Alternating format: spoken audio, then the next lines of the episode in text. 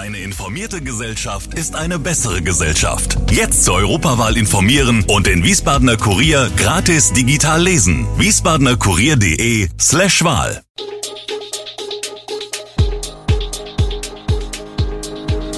Gude, unser morgendliches News Update. Das Wichtigste aus Wiesbaden für Sie im Überblick. Guten Morgen aus Wiesbaden an diesem 5. September. Weniger Teilnehmer beim Wiesbadener 25-Stunden-Lauf, Fehler auf Wahlzettel im Rheingau-Taunus-Kreis und drei Verletzte bei Wohnungsbrand in Kemel. Das und mehr hören Sie heute im Podcast.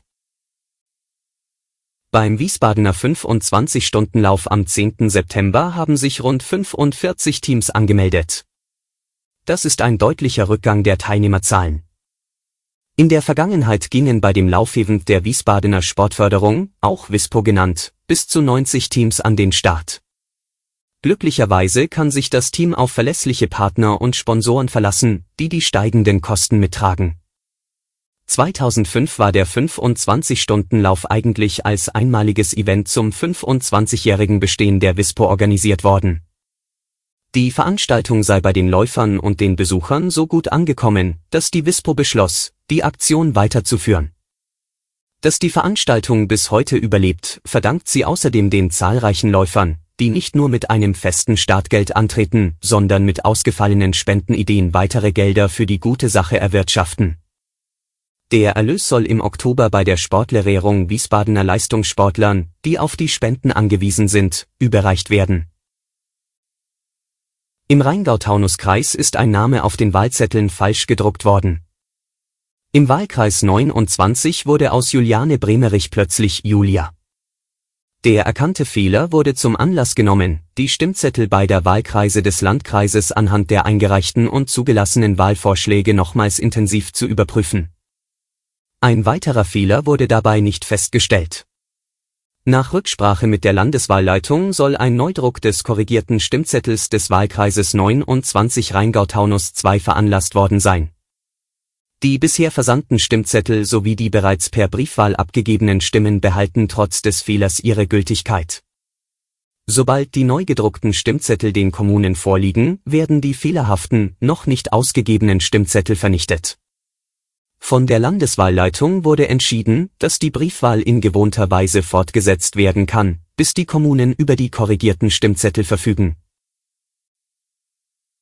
Zwischen dem Intendanten des Wiesbadener Staatstheaters, Uwe Erik Laufenberg, und dem geschäftsführenden Direktor Holger von Berg gibt es Meinungsverschiedenheiten. Diese Situation hatte sich zugespitzt durch die Verpflichtung des Orchesterdirektors Ilja Jossifow, der im sogenannten Hakenkreuz-Skandal schwere Vorwürfe gegen von Berg erhoben hatte. Danach hatte es eine Mediation zwischen Laufenberg und von Berg gegeben, zudem eine Befragung aller Beschäftigten zur Arbeitssituation.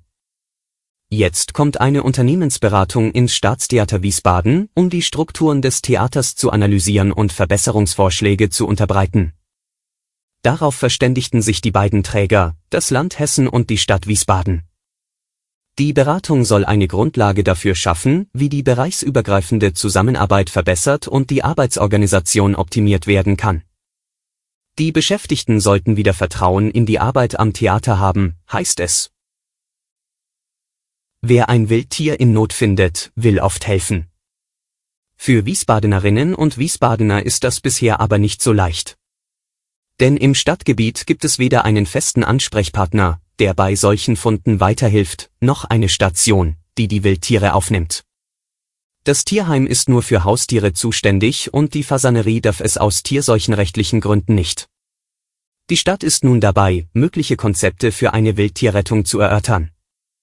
Tierschutzdezernentin Milena Löbke erklärt, dass bei der Umsetzung ein hohes ehrenamtliches Engagement erforderlich sei, genauso müssten noch geeignete Grundstücke gesucht und geprüft werden, die Stadt allein könne dieses Projekt nicht stemmen, daher konzentriere sich die Dezernentin aktuell auf die Unterstützung derer, die bereits Wildtieren in Wiesbaden helfen.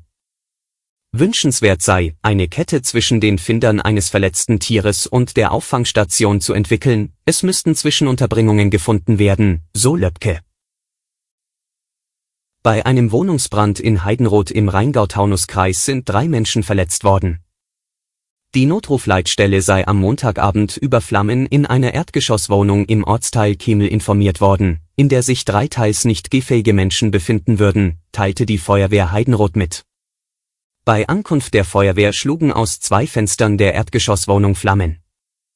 Aus allen anderen Öffnungen der Wohnung drang dichter Qualm, so die Feuerwehr. Die Bewohner hatten sich da aber bereits selbst aus dem Gebäude gerettet. Sie kamen mit leichten bis mittelschweren Rauchgasvergiftungen ins Krankenhaus. Die Wohnung ist infolge des Feuers vorerst nicht mehr bewohnbar. Auch einige Nachbarn mussten für die Nacht bei Bekannten unterkommen. Die Feuerwehr weist darauf hin, dass funktionsfähige Rauchmelder nicht nur Pflicht sind, sondern effektiv Menschenleben retten. Ganz besonders bei Menschen, die sich nicht oder nur schwer selbst retten können. Die hessische SPD setzt im Landtagswahlkampf voll auf das Thema Arbeitskräftemangel. In einem 33 Punkte umfassenden Aktionsplan, auch Fäserplan genannt, hat sie Maßnahmen zusammengefasst, mit denen Hessen als erstes Bundesland den Mangel an Fachkräften konsequent beheben können soll, wie die Landesvorsitzende und Spitzenkandidatin Nancy Faeser bei der Kampagnenvorstellung am Montag erklärt. Wenn sie nach der Landtagswahl am 8. Oktober Ministerpräsidentin würde, so Bundesinnenministerin Faeser, würde die Koordinierung des Themas als Chefinsache in der Staatskanzlei angesiedelt werden. Eine Forderung der SPD ist die Verbesserung von Arbeitsbedingungen. Man werde Fachkräfte nur halten und gewinnen können, wenn die Löhne und Arbeitsbedingungen gut sind. Deshalb wolle man die Mitbestimmung und die tarifliche Entlohnung stärken. Zudem würde die SPD sich für einen Rechtsanspruch auf Homeoffice einsetzen und für einen Rechtsanspruch auf Qualifizierung und Weiterbildung im Beruf. Außerdem soll der öffentliche Dienst attraktiver gemacht werden. Alle Infos zu diesen Themen und noch viel mehr finden Sie stets aktuell auf wiesbadener-kurier.de.